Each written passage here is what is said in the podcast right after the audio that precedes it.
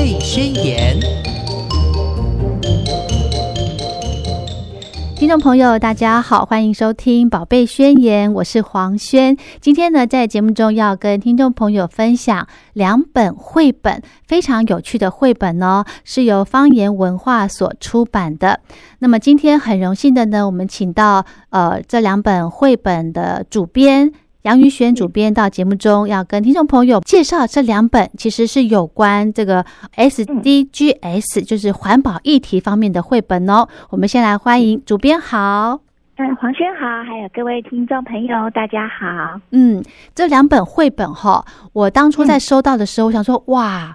这两本绘本就是讲到这个环境永续方面的这个问题议题哈，对，想说是不是很生硬哈？因为绘本呢，通常的对象都是给小小孩子嘛，对不对？小朋友，对，我想说这个主题这么的生硬，那我给好好的来看一下。哎，其实看完了之后呢，我觉得好有意思哦。然后里面有给我很多的一些呃带孩子的一些想法。好，对，那其实，哎，那这两本书呢，第一本叫做《让世界更好》，那这本书很特别、很棒的地方呢，它是一个呃真实的故事，对不对？嗯，没错，真实的故事是。那这个故事它的呃真实的发生地点是在非洲。对，嗯，非洲的西边是。在西边一个国家叫甘比亚，嗯哼，然后它是一个我们可能很少听到的国家，对，但是我们看完这本书呢，还认识了一个国家，觉得很棒，是 是，嗯，那这本书呢，其实哈，在里面的呃，刚刚我们提到的，它是真实的故事，那我们请主编来跟大家先把它大概的一个故事主轴跟大家说一下好吗？嗯，好，那我们这本书呢叫《让世界更好：创意回收救地球的真实故事》。嗯，那它封面呢是一个女性，然后是一个皮肤比较深，呃，看起来是一个非洲的女性。嗯，那这个就是它的主角，就是呃，这本书呢就是在讲她去改变。地球呃改变，用自己的行动为出发点，然后改变了整个他们的家乡的一个故事。嗯那故事我去查了一下，这个背景很有趣。这个这个女生呢，她在在高中的时候吧，就是在十七八岁那一年，她就是在自己的家乡那个呃甘比亚这个地方。是。就是以无意中就发现说，哎，好多山羊啊，怎么都过世了这样子，嗯，然后很多花园都呃感觉没有生机了，嗯，然后他就想到，天哪，就是原来是这是垃圾袋，就是呃塑胶袋造成的很严重的环境危机，是。然后那时候，哎，十八岁的女生其实那时候虽然已经知道事情严重，但是她还不知道怎么行动，对不对？对。然后大概到。我在想，他从大学毕业啊，书里面没有特别提到他大学这件事。嗯，他年纪就是大概二五二六那时候呢，对，他就行动起来了，然后就找了当地的一些妇女啊，然后来想想看要怎么改变这一些塑胶袋带来的危机，然后把它变成有用的事物。然后他们就动起来，然后他们用了一个很有趣的方法，然后让塑胶袋变成了美丽的钱包。嗯，那这个钱包呢？嗯，在 eBay 上面是买得到哦。现在还买得到吗？现在还是买得到。哇！刚才对，在上节目前我还去看一下，它还在不在架上？真的，它是连同 一本绘本，然后再加上这个呃，甘比亚妇女自己做的塑胶袋钱包，然后一个 set 这样子贩售，还是一个全球性都可以购买的一个网站，这样。嗯嗯。然后我们就会看到说，哇！我们都没有想到，原来乐色可以变成这么漂亮的东西。是，就是我们的绘本里面呢，也可以看到他们编织出来的东西是非常非常的特别，绝对不会想到是用。呃，我们不起眼的塑胶袋做出来的，是，那它就是借由这个行动呢，它改变了整个社会的命运，然后他甚至后来它就是变成呃当地啊成立一些基金会啊，然后还受邀很到很多国际的妇女组织，然后最后他还得到了一些诶改变世界的一百个人的奖项，哇，那这是他的真实故事。嗯，其实很感动哎哈，呃，像这个这个绘本的主角叫做伊莎图。对不对？好，那我手边的资料呢是提到说，哈，他在二十四岁的时候，他就成立了一个。呃回收创造收入的小组哦。二十四岁的年纪其实很年轻哎哈，对呀，是啊，嗯。然后呢，再来就是他呃，其实这个塑胶袋的这个问题哈，我看我想现在因为。呃，这个科技进步嘛，全世界都有这个问题，甚至我们的海洋都会遭到很多塑胶袋的污染哦，真的是一个非常严重的问题。那伊莎图呢，他这么年轻，他就会想说：糟糕，我要帮我的这个家园、我的家乡，我不能再让它这样下去了。我们这些一些动物啊，或者一些呃种植植物的环境都被这些塑胶袋给污染了，对不对？对对，没错。所以呢，对，所以他也是。做这个，呃，他好像也是跟长辈学着编织的一个手法，对对对，哈，然后才对，然后才想说，哎，我们把这个塑胶袋，因为塑胶袋其实真的是千年万年不会化的一个一个产物，哈，所以他这个呃，他的创意呢，其实也帮他的家乡创造了一些收入，对不对？把整个生活品质也有一些提升，没错没错，对。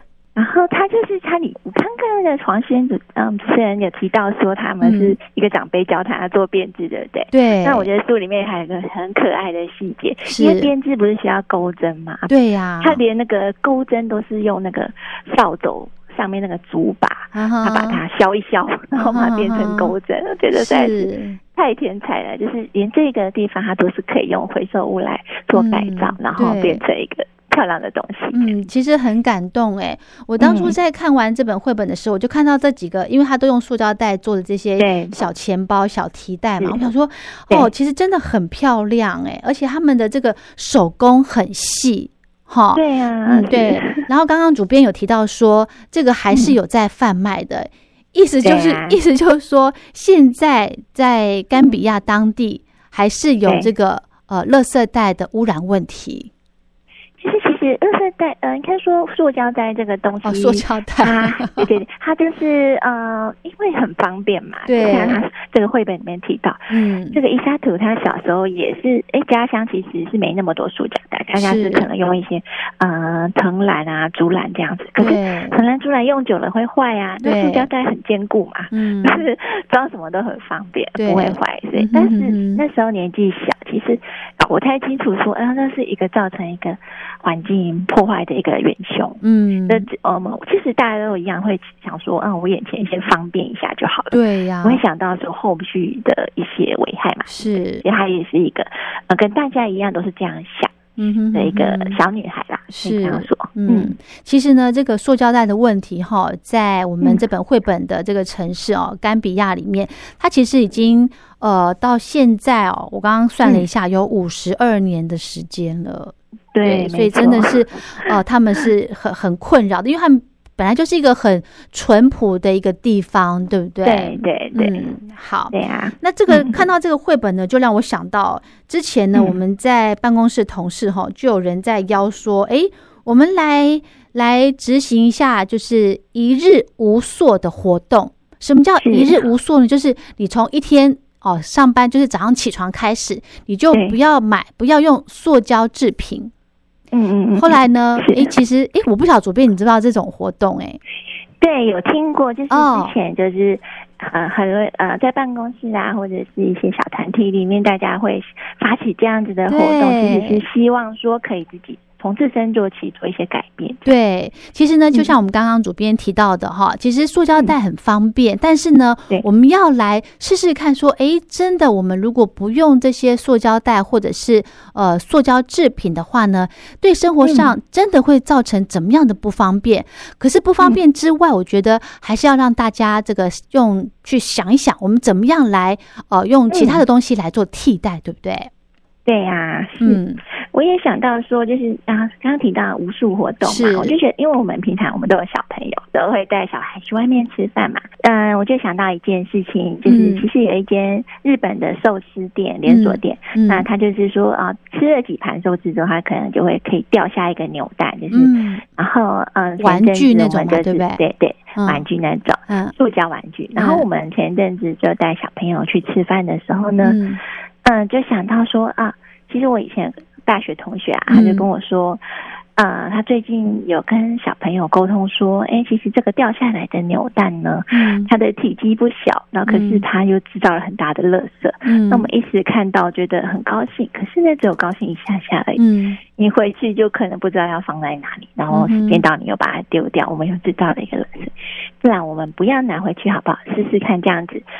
你会不会变得比较不高兴？嗯，那可是后来发现没不会啊，就是哎吃寿司的心情还是很好，他不会说因为少拿一个玩具就不高兴。但是发现说，其实就是从这些呃很小的行动，嗯，然后都可以跟孩子沟通。我觉得是呃，其实用这种在生活当中啊的那个生活教育，小朋友都是应该说是他们的印象会很深刻。刚刚讲到的这个扭蛋呢，其实好像有一些呃，就是卖扭蛋的这些商家，他们会把这个外面的盒子给回收。对，嘿，对，我觉得这个其实也是一个方法啦，也是一个方法。对啊，不然呢，其实呢就是一次性而已，对不对？对对对，嗯，还有呢，其实好像呃，台北市之前好像也有在做一个呃杯子的，就是。回收的这种服务，比方说你去去借杯子，然后去买咖啡，你就可以折价，或者是有什么样的一个一个优惠活动哦。但是呢，我觉得哈，现在可能很多的朋友，包括我身边的朋友在内，对于这个用呃塑胶袋或者是用这种免洗的餐具，都还是很依赖耶。嗯，我觉得其实环保这件事情啊，我觉得呃。我我发现就是说，有些人他们可能跟他讲环保，他可能没有什么感觉；，可是跟他讲一些健康的事情，他会有感觉。哦，所以用 健康来对对，就加上因为有一些那个一次性的那种餐具，对它的物质其实不是那么适合当热的食物啊。对对，那所以就是说，它其实你吃下去，肚子也会有一些环境荷尔蒙产生。对，那其实是对身体也不太好，对身体不好，然后对地球也不太好嘛。所以就是说，嗯，我发现我的身边是有一些人是这样子的，就是因为是一开始没有想那么多，想不是因为环保，而是因为健康，嗯，然后开始自备那个盒子去装那个自助餐。哇，好棒！然后我还看过，就是我们家附近那种。菜市场，嗯，啊，有人买豆腐的时候呢，就直接带一个盒子去装，哦，真的。然后我自己觉得这样也很方便呢，对，你每次带提一个塑胶袋回去，那不是都湿湿的嘛，然后又又要清嘛，对，对。然后，啊，我觉得这样做呢，啊，现在的店家呢都看到这样的人，反而就是。哎，都都非常的友善，对，很友善，然后甚至就是要考虑多给他们一些东西都有可能。就是啊，我觉得现在店家也都很棒，他们就是看到这样子呃行动的人，他们也会。与一些很实实际的回馈啦。嗯，对。但是我自己目前哈，我在所谓的减塑的这个部分呢，我可能只能执行到用这个环保袋。对，这样也很棒，至少已经少了很多的购物袋。是是，对。OK，好。前一阵子很多国家哦，国外都已经开放这个呃观光客可以。呃，不用隔离，就是可以到，就是可以自由自在去旅游这样子。那其实呢，我们如果先不讲出国的话，其实在国内旅游也是一样。我们可以，呃，我之前有翻到一篇报道，他是说哈，我们旅行呢，其实也可以爱地球哦。嗯，对，嗯。在旅游方面，我就想到我一个很好笑的回忆，就是大概，对，就是呃，大概两三年前那时候还还没有那个 COVID 嘛，然后就是。我们就是过年的时候，全家就是有有长辈那种，有小孩那种，哇，一起去菲律宾，对，嗯，好棒，嗯，对，然后那时候因为菲律宾的海很漂亮嘛，然后我们就。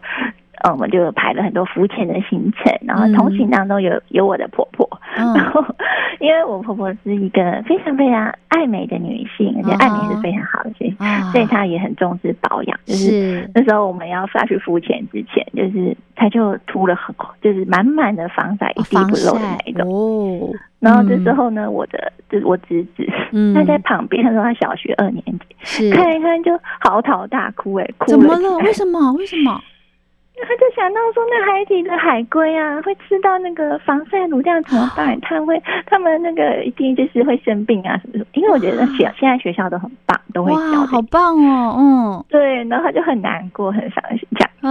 然后那时候我们也是其实有一点尴尬，可是我的同学觉得，哎，其实学校校的教育都是一点一滴的，呃，深入小朋友的心，然后他们很纯真，很敢表达。对对，就好像我现在，我我女儿现在五岁嘛，然后学校现在已经都在讲这一些环保的事情。哦，真的。所以她也，她也会回到家，她会自己跟我说：“嗯，妈妈，我们用走路的去上课好不好？这样子，我们可以不用骑车，不用开车，不会有制造污染。”这样，觉得呃，原来就是。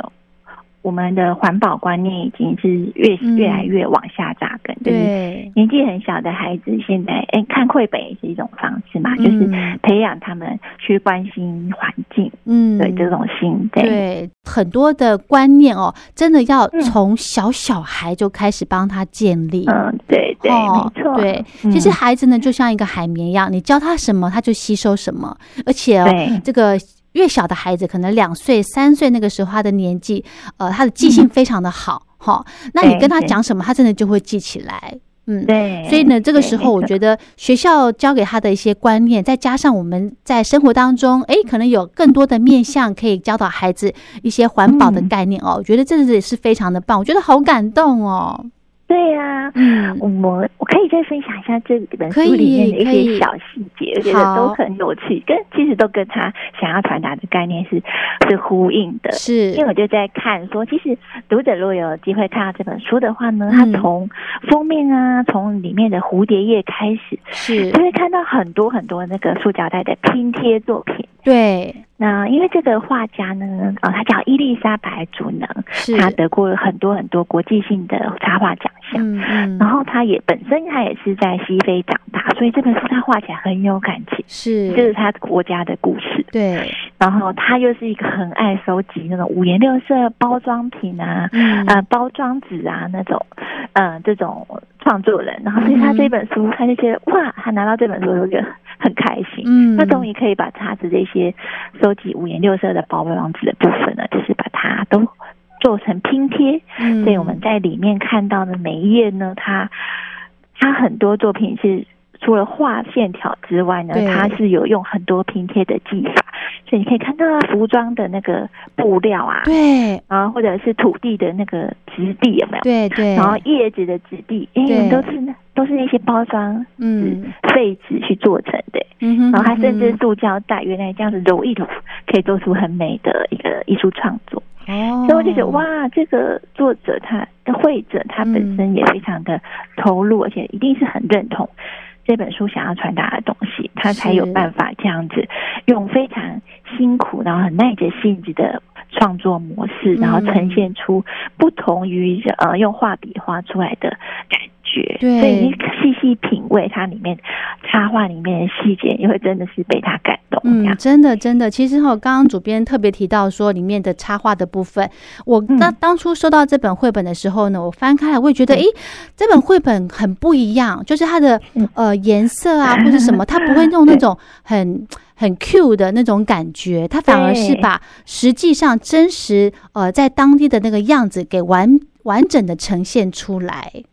对呀，然后他那个人的脸人物的脸孔，对。那个表情，它都是很真实的。对，然后但是这个真实呢，有一种，我觉得是有一种特呃民族特色的一种美。嗯，然后我觉得就是，呃，就好像这一本书，我们的译者还有我们的呃写导读的老师李德慧老师，是，他有特别提到说，其实这本书呢，它就是传递孩子一个多元世界文化的视角哦，哦，就是说原来离开这些，哎，我们常看到那个什么西方国家，大家的高富帅啊，然后白富美，对，哎，没有这本书里面的角色都是平凡的人物，对。然后都是像你我一样，就是可能是一个无名小卒，那他们都可以做出行动，做出改变。然后，其实这个作者他想要传递的就是也是这样子的价值观。嗯哼哼哼。还有呢，里面因为都是因为这是呃真实的地点在非洲甘比亚嘛，对不对？所以那边都是黑皮肤的，对不对？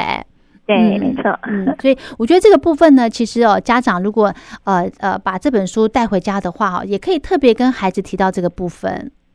对呀，对呀。而且很好玩的是，它里面啊很多很多那个当地原住民的语言，然后我们在后面的附录还有它的发音，是，所以你还可以一边啊稍微了解一下，哇，这个不同地方的呃语文的特色是什么，可以跟小朋友这样子一起玩玩看，这样。是的，是的，是的，真的很感动哦，真的，今天呃跟大家呃先分享的这一本呢，让世界更好。创意回收救地球的真实故事呢，其实很推荐大家可以跟小朋友好好的来聊一聊。其实这本书真的是很方便，因为里面都是有呃注音的，对不对？对对对，都有附上注音。对，所以其实，在呃，我想想看哦，现在我孩子大概。快四岁，他们其实学校幼儿园已经有在教波波猫了，所以可以慢慢的让他去呃演，就是让他慢慢去眼熟这些呃注音符号的这种拼接的方式。是因为这个故事我有发现，我当然其实小朋友四岁时候念给他听，那我本来是以为说他会觉得这个故事有一点难，有点不懂。可是没有，他第二天又跟我说：“妈妈，我还要再听一次，我要听伊莎图的故事。”他记起来了。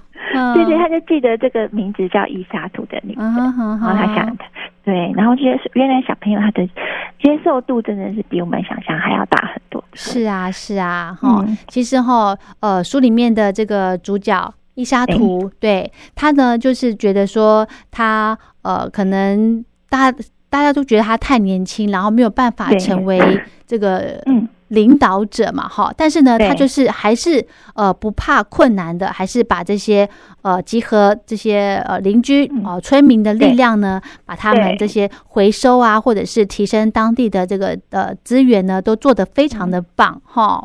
对对对，然后它里面我觉得还有一段也是我当初编书的时候。受到的感动是，就是他其中有一段在讲说，他们一开始在做这件事情的时候，其实是被很多人嘲笑的。对呀，就觉得干嘛做这么笨的事情啊？对，好脏哦，就是觉得他们去回收那些东西，就是啊，太愚蠢了，没有效率，为什么做这些事情？所以他当初其实默默自己在，嗯，可能一个很。就是默默的不敢公开的那种小工厂嘛，然后自己默默在进行这件事情，就这样子。做了一年多，然后才真的把他们的东西拿第一次拿到镇上去卖。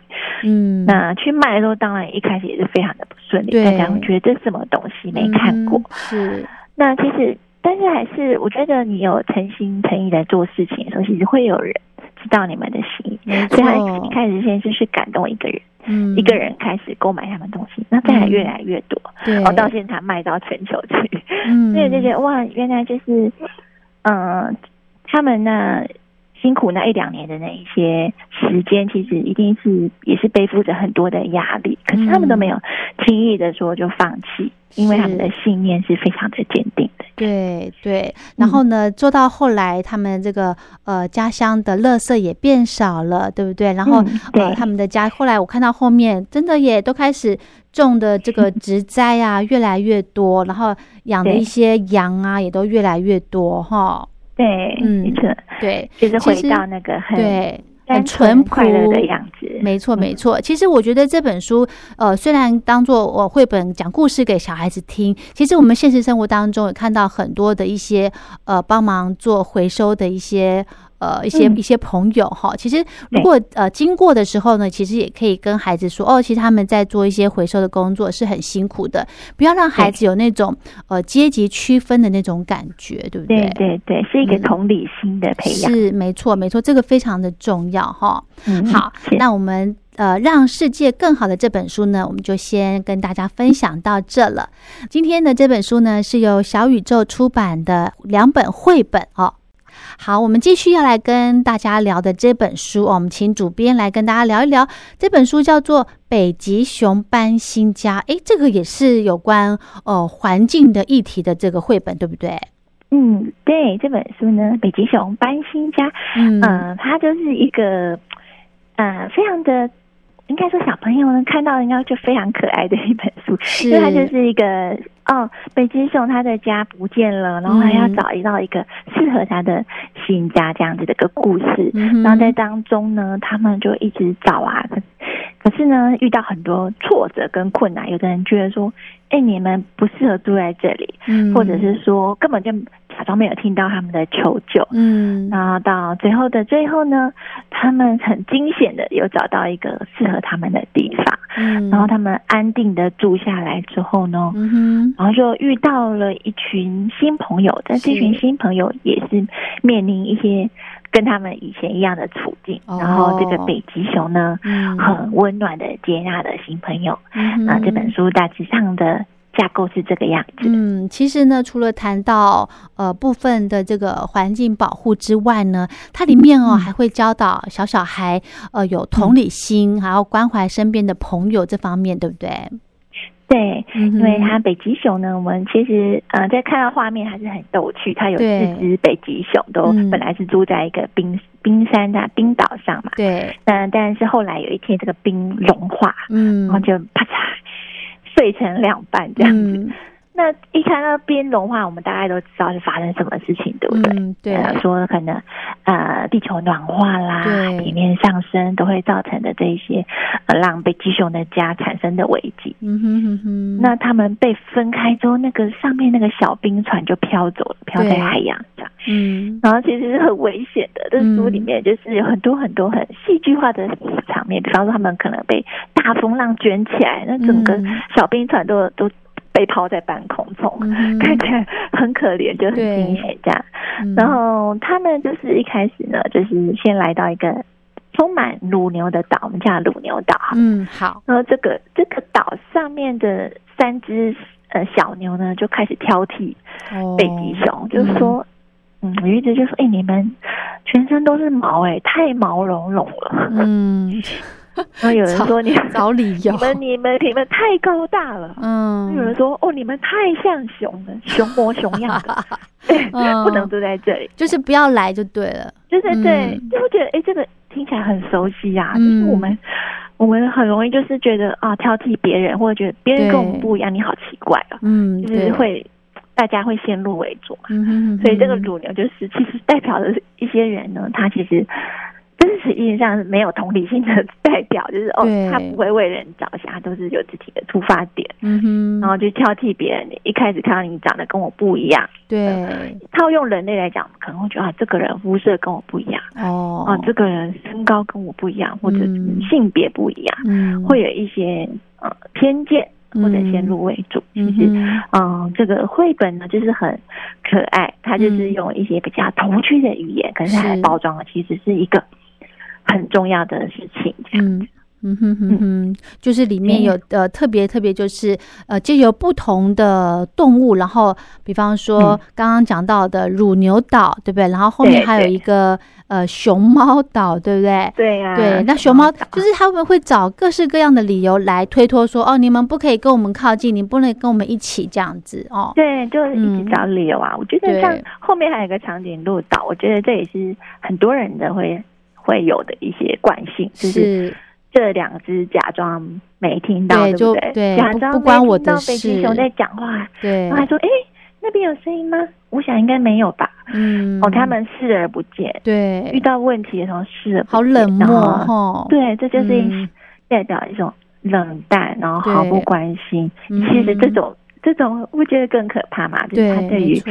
身边人事物是没有感觉的，嗯，然后就这样子，它其实也是象征着某一群呃代表，他们可能面对问题的时候视而不见，然后假装没有看到、没有听到就没事了。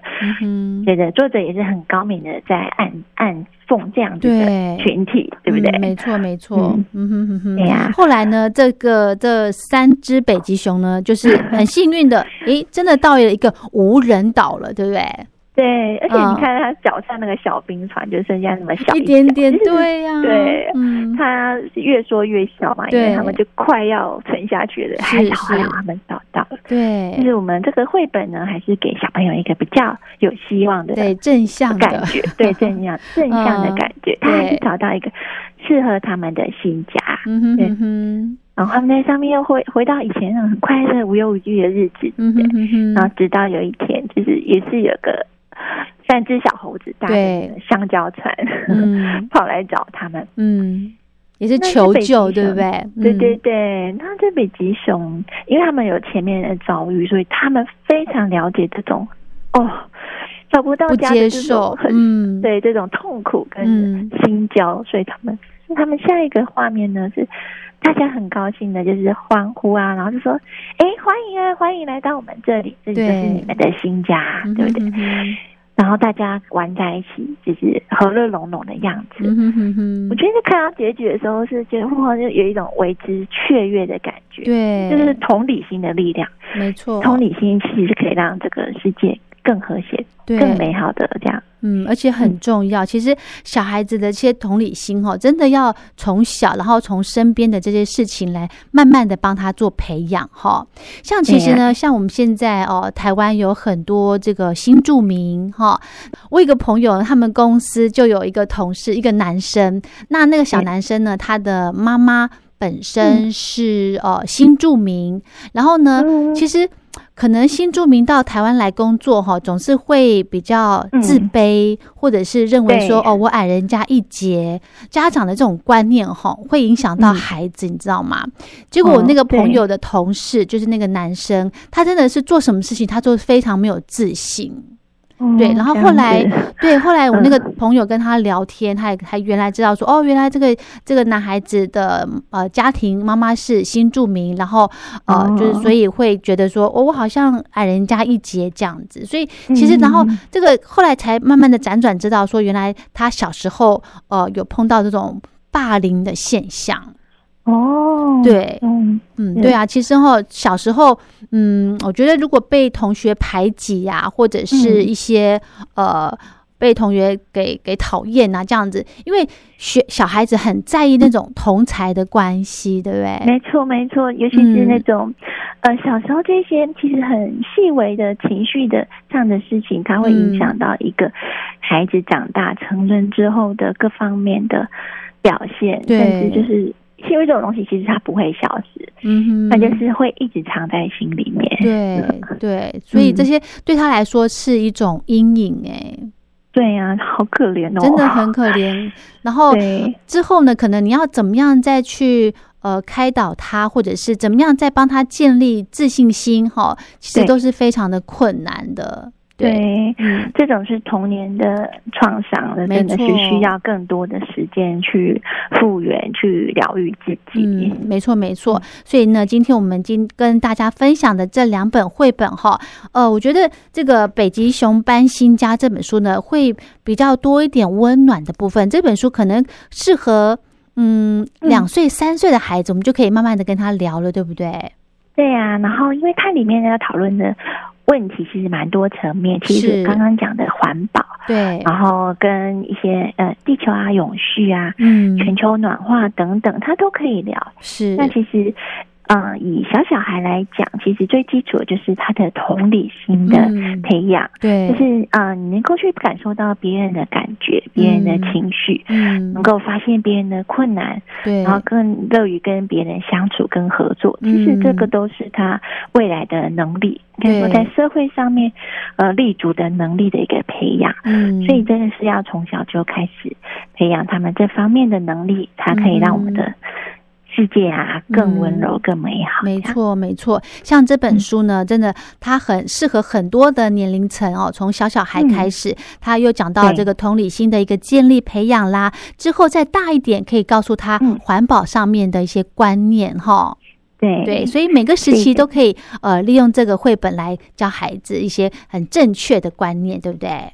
对呀，然后他，我觉得大人来看，除了说刚刚讲的那一些议题之外，其实他是一个很疗愈的画风，对 对，就是充满着那种很大片的海洋啊，然后很大片的树林的感觉。我觉得哇，光看那个视觉就是非常的享受，而且的疗愈。对，而且我很喜欢这两本绘本，就是它是这叫什么大。它就是很很大一本，然后又重量又不会很重，然后页数也刚刚好，就是可以跟孩子慢慢的聊，然后也不怕孩子去把它呃撕破啊这样子。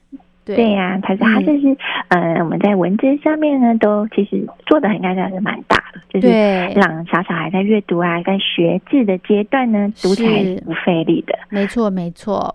好，还有一个重点，我觉得就是现在呃，很多学校会教孩子的分享的这个观念，哈，这本书里面也有带到哦。对对对，分享的概念对不对？就是其实从画面当中，就是可以看到，就是尤其看它后面有没有，就是呃，前面的北极熊们住在一起的时候，他们很多东西都是大家彼此对互相分享，然后遇到困难的时候。他们哎，我觉得还好的这只北极熊，对，可以互相帮助。对，不然的话，他们一个如果说一只的话，那不是听起来更孤独、更辛苦？就是都得安排有四只，可以让他们嗯互相啊加油，一起想办法。嗯，然后到后面，他的就是，哎，其实他们。在无人岛上过得很快乐的时候，他们不会吝啬把这份快乐分享给外来的动物。对对，这就是这本书的重点之一啦，哈。对呀，嗯，好，那今天呢，非常感谢我们小宇宙出版的主编杨宇璇主编来跟大家聊这两本书。第一本叫做《让世界更好》。创意回收救地球的真实故事。那另外一本叫做《北极熊搬新家》，要教导孩子我们来呃接纳，还有学会同理跟关怀的这些部分哈，真的是非常的重要的。